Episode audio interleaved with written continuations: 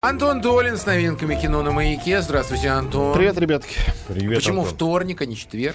Ну так вышло, что на четверг у меня выпало на, именно на утро важное киношное мероприятие, просмотр одного фильма, о котором мы через неделю будем говорить. Как говорят, очень важного фильма, и поэтому я лучше уж э, из графика выбьюсь, к тому же опередив его, а не опоздав.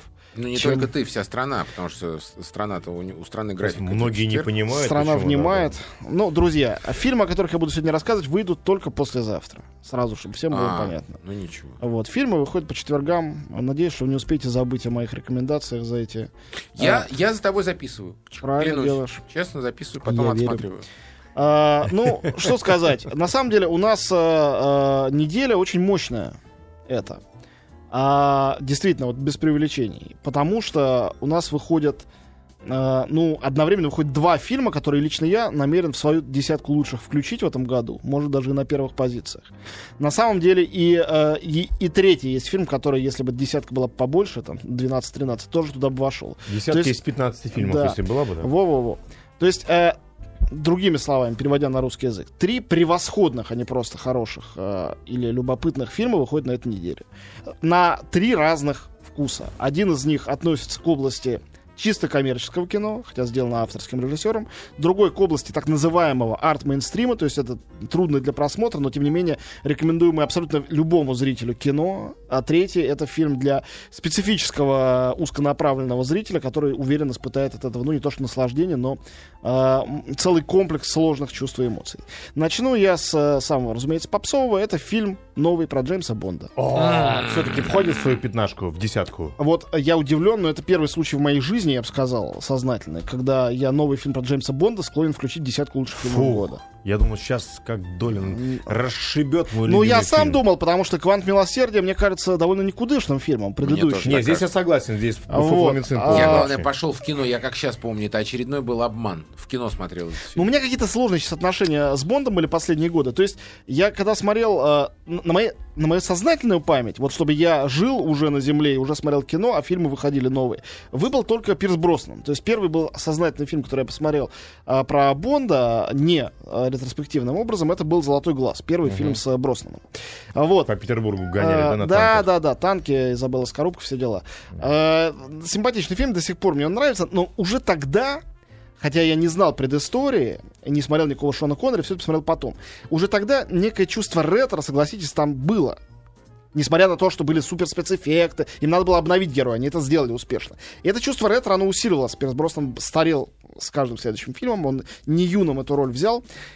Вот. Но тем не менее, когда они поменяли его на Крейга, у меня тоже были какие-то двойственные чувства. С одной стороны, э, э, он хороший актер. Именно хороший актер. С другой стороны, он, ну, конечно, не Бонд. Если почитать Яна Флеминга, вспомнить предыдущих актеров, он совершенно другой, начиная с внешности. Джеймс Бонд должен быть тем- темноволосым мужчиной. э, Шон дово- Коннери, да, Довольно вот? аристократического типа. Ведь Шон Коннери, он был вполне себе слесарь, такой шотландский. И его так натаскивал Терренс Янг, режиссер этих первых фильмов. И Флеминг был недоволен, говорил, что это за шотландский неизвестно кто. Мне же нужен аристократ, джентльмен. И его превращали в джентльмена с диким трудом. А Крейг, ну там же не случайно шути- была шутка в первом фильме, что его там принимают за парковщика автомобилей. Его, э, в- хоть он актер хороший, но у него физиономия, ну, ну ничего в этом нет аристократического. Он не тянет на это все. При том, что он исполняет спецэффекты хорошо и так У далее. него, кстати, очень советское лицо, вот я обратил внимание, у Крейга. Ну, я бы сказал, что я бы сказал, на кого он похож, но боюсь, что наш эфир сразу Ну, закроют. понятно. все Вот, э, Есть же плакат, знаменитый, гениальнейший плакат. Да-да, из- из это? двух половин Да, состоящее из лицо. двух половин. серьезно? Не, не видел. Антон, это Так, друзья, я посмотрю, как только кончится эфир. Вот, в общем, короче, э, э, как-то...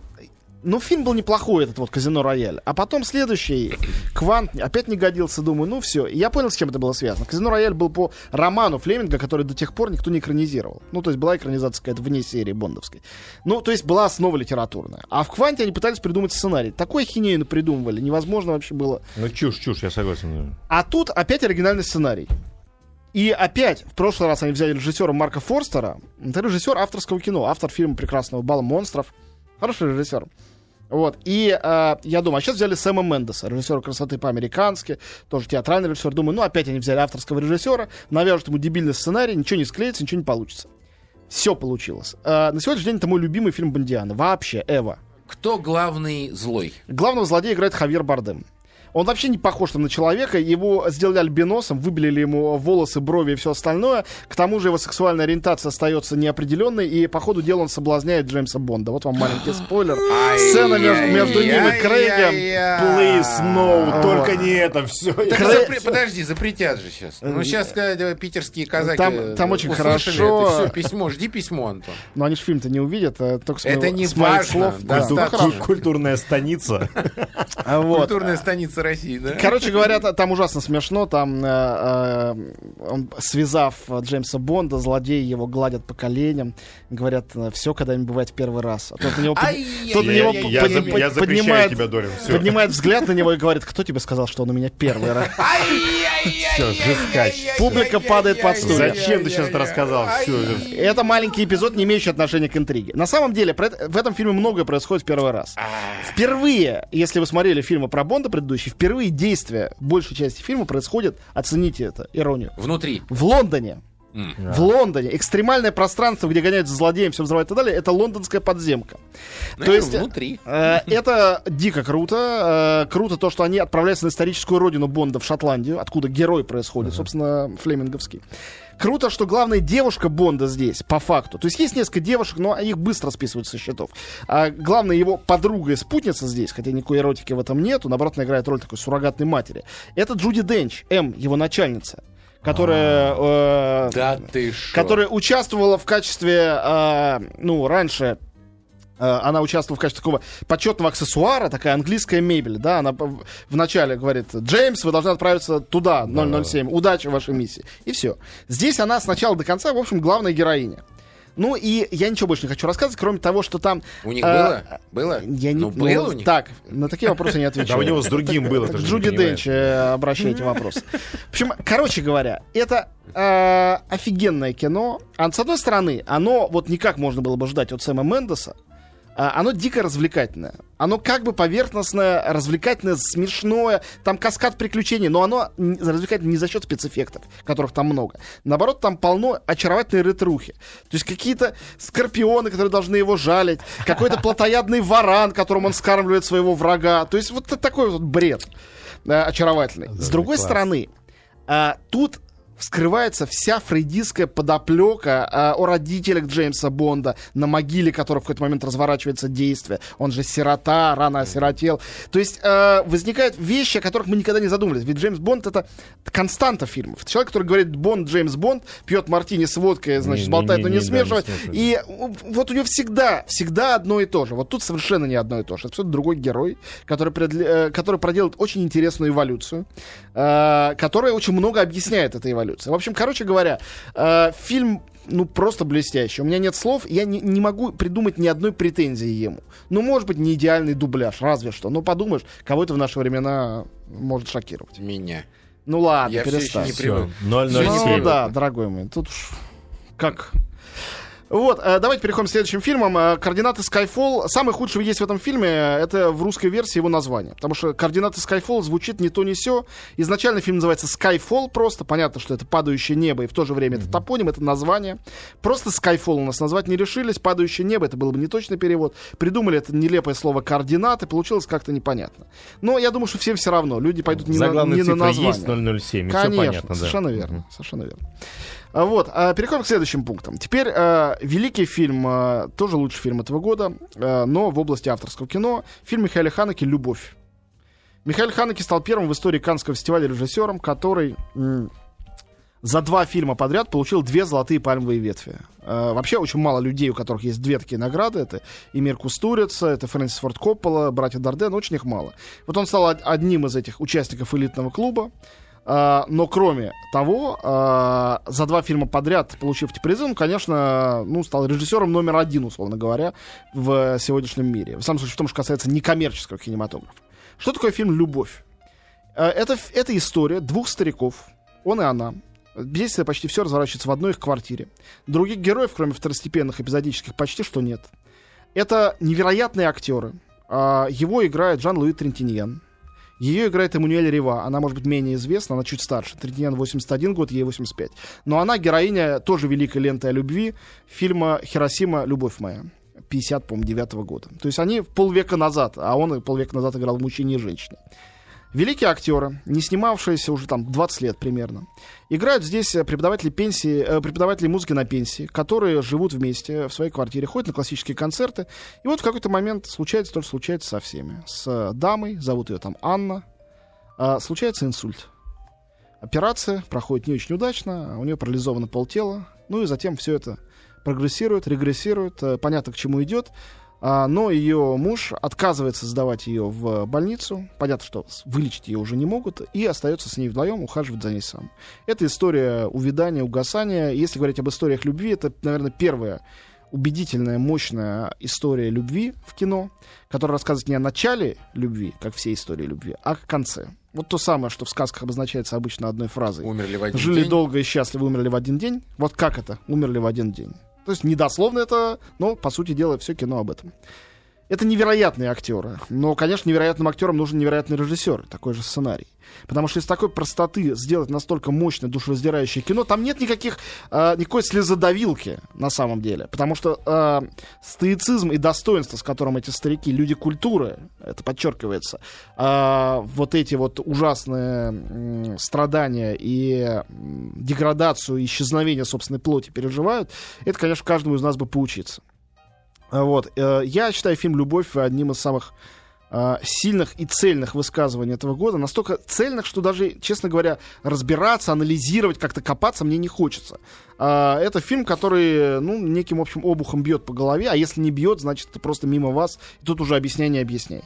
Но я, в самом случае, однозначно всем рекомендую, как поклонникам Михаила Ханеке, режиссера очень специфического, конечно, огромного таланта, так и его не поклонникам, потому что это первый фильм, о котором можно сказать, что это кино а, по-настоящему нежное, теплое и пронзительное, а не, а, хотя и не сентиментальное, а не такое расчетливо, холодное и страшное, как какая-нибудь его белая лента или скрытая, или другие, там, пианистка. Вот я, кстати, к разговору о пианистке, наверное, многие ее помнят. Пианистка для меня это а, трагедия невозможности полюбить. Это история о любви, которую каждый человек испытывает сам с собой. Он сам кого-то любит, но этот кто-то до него эти волны любви не докатываются, потому что у него свои представления о том, что такое любовь. И люди совпасть не могут. А, и Ханеки, сделавший самый, наверное, убедительный фильм нового тысячелетия о невозможности любви, сейчас сделал фильм о ее возможности, о том, как это выглядит. И это очень круто. Антон, вот э, короткий вопрос к тебе. Я помню пианистку, посмотрел. Великолепный фильм, конечно, шедевр, можно даже сказать. Да, можно. Но производит отвратительное впечатление, и смотреть второй раз не хочется. Но Вот. этот фильм я смотрел уже два раза, наверное, пойду смотреть третий, хотя это довольно трудно. Отвратительного я там ничего не вижу. Но если, конечно, э, э, для вас зрелище того, как там постинсультную... осторожно, остор- осторожно. Да. На всякий случай предупреждаю. Да, действительно. Там да, постинсультную там женщину, не знаю, сиделка моет в ванной. Если вам это отвратительно, вы думаете, какая гадость, или как там кого-то кормят с ложечки. Но по-моему, жизнь из этого состоит. Я не вижу в этом ровно ничего отвратительного, невозможного. И, по-моему, это обязано становиться предметом для искусства. Не только это, но в том числе и это. Не говоря о том, что старость довольно табуированная вещь, редко мы ее в кино видим. Кстати, вот вам странное совпадение. И фильм «Координаты Skyfall» за счет героини Джуди Денч, и фильм «Любовь» — это фильмы, где главные герои — это старики. И очень мощно они там играют, и молодых переигрывают запросто. К разговору о молодых. Дочь главных героев играет Изабель Юпер, собственно, героиня пианистки в фильме «Любовь». Ну, у него небольшая роль совсем. Существует она для того, чтобы, когда они умрут, унаследовать их большую, хорошую квартиру в центре Парижа. Это главная ее там задача. Вот, э, еще один фильм, который тоже я включил бы в лучшие, это фильм «За холмами». Э, это тоже лауреат Кан этого года. Румынская картина. Как все новое румынское кино, э, два с половиной часа без закадровой музыки, психологическая драма, сделанная минимальными средствами. Если вы трудно переносите подобный кинематограф, я заранее вас об этом предупреждаю. По-моему, это очень увлекательно. Это э, Кристиан Мунжо, режиссер фильма «Четыре месяца, три недели и два дня». Если вы вдруг смотрели ту прекрасную картину, то вам понравится, скорее всего, и это. Они довольно-таки похожи. Фильм получил приз за лучший сценарий и э, призы лучшим, как лучшим актрисам, двум молодым актрисам-дебютанткам, одна из них вообще не актриса, а журналистка, которые тут сыграли. Это история двух подруг в современной Румынии. Одна, они из одного сиротского приюта, друг друга любят как сестры, или даже еще больше. И вот одна из них э, уехала, эмигрировала в Германию, а другая осталась в Румынии. Румыния нищая, провинциальная, ужасная. И вот та из Германии возвращается, тоже явно там счастья не найдя, чтобы подругу увезти с собой тоже там вместе искать работу, официантками примерно. А подруга не увозится, потому что подруга за это время стала монахиней в монастыре местном. И она зовет в келью соседнюю пожить э, приехавшую, значит, товарку. Э, и, соответственно, одна хочет подругу увести, другая, наоборот, хочет заставить подругу остаться и обратиться к Богу. Это фильм, на самом деле, о религии, о том, как она действует на э, сознание. И кто бы чего ни говорил из комментаторов, а уже разные мнения появились, это фильм, в котором абсолютно объективно режиссер постарался взглянуть на это и показать, как резоны э, верующих, в данном случае, кстати, это православные, это все очень близко к нам, которые э, живут по неким догмам, но зато их душа спокойна, и неверующих, которые не верят в эти догмы, но которые живут в перманентном собственном аду. И как этот обмен между ними пытается происходить, и на самом деле, конечно, не происходит, потому что невозможно здесь найти э, общих э, каких-то точек пересечения серьезных. Это очень драматическое кино. В конечном счете вся эта история доходит до экзорцизма, до изгнания дьявола и э, заканчивается очень драматично. Кстати, это основано на реальных событиях, чтобы вы не думали, что это режиссер опять высасывает из пальца какую-то ерунду. Это основано на документальном романе о реальном изгнании дьявола. А, то есть, насколько реально был дьявол, неизвестно, но изгнание это было вполне себе реально. Вот, фильм «За холмами». Еще раз. Очень всем рекомендую. Э, как и «Любовь», э, фильм лауреат Каннского фестиваля. Ну и э, последний фильм, о котором я успею сказать несколько слов, э, выходит на этой неделе. Это самое развлекательное, простейшее кино для того, чтобы пойти с детьми на этой неделе. Это «Астерикс и Обеликс в Британии». Это четвертый фильм про приключения Астерикса и Обеликса. Я небольшой поклонник этих фильмов. А, зато большой поклонник комиксов, по которым они сделаны. Я считаю, что комикс про Астерикса Обеликса — это наследие французской культуры, столь же значительное, как, не знаю, как Франсуа Рабле, но, может, чуть поменьше. А, это действительно то, на чем э, историческое самосознание, гордость, патриотизм французов в большой степени зиждется. И, конечно, скорее уж довольно примитивные мультфильмы по мотивам этих комиксов передают их дух, чем эти фильмы. При том, что Депардье хороший актер, он по-прежнему играет Беликса, толстого Галла. Нового актера взяли на роль Астерикса, э, находчивого Галла. Тут они отправляются в Британию, где, значит, э, пытается от злых римлян, как от Юлия Цезаря, британских братьев и сестер спасти. В качестве одной из сестер выступает британская королева, сыгранная там Катрин Денев. Она очень там смешная. Также появляются викинги, которые... Это вот сюжет, кстати, из комиксов я читал и помню. Викинги, которые, не зная, что такое страх, решили приехать в континентальную Европу из своей Норвегии, приплыть, чтобы их научили страху. Вот. И, значит, этот параллельный сюжет там участвует, он тоже очень смешной. Ну, там э, все возможные издевки французов над англичанами, как вы понимаете, Ну да, как да, еще что- может что быть? естественно, да. Англичане чопорные, жених встречается с невестой в лучшем случае раз в году, чтобы с ней только выпить, э, там чая у них еще нету, выпить э, по чашечке горячей воды, э, приглашают там на горячую воду в 5 вечера. Вот, ну и так далее. Там очень, очень, очень много смешных шуток внутри. Сам фильм как бы не ахти, но он ужасно какой-то при этом приятный, легкомысленный, э, легкий. Для похода семейного в кино э, самое оно. Астерикс, Обеликс в Британии, он еще и в 3D, кроме всего прочего. В Антон. отличие от Джеймса Бонда, за что спасибо Джеймсу Бонду. Кстати, да. да, действительно, спасибо большое. И тебе, Антон, спасибо. Спасибо большое, Антон Долин у нас Пока, гостях. друзья. А, до следующей недели. Друзья, а прямо по курсу у нас, Антон, не уходи, мы сейчас покажем тебе фотоколлаж. А прямо по курсу, а прямо по курсу у нас, друзья, игра 30 кадр, и у нас есть для вас масса подарков. Да, е- есть с нами. Хокку, и мы к нему готовы. Наде- Надеемся, и вы также.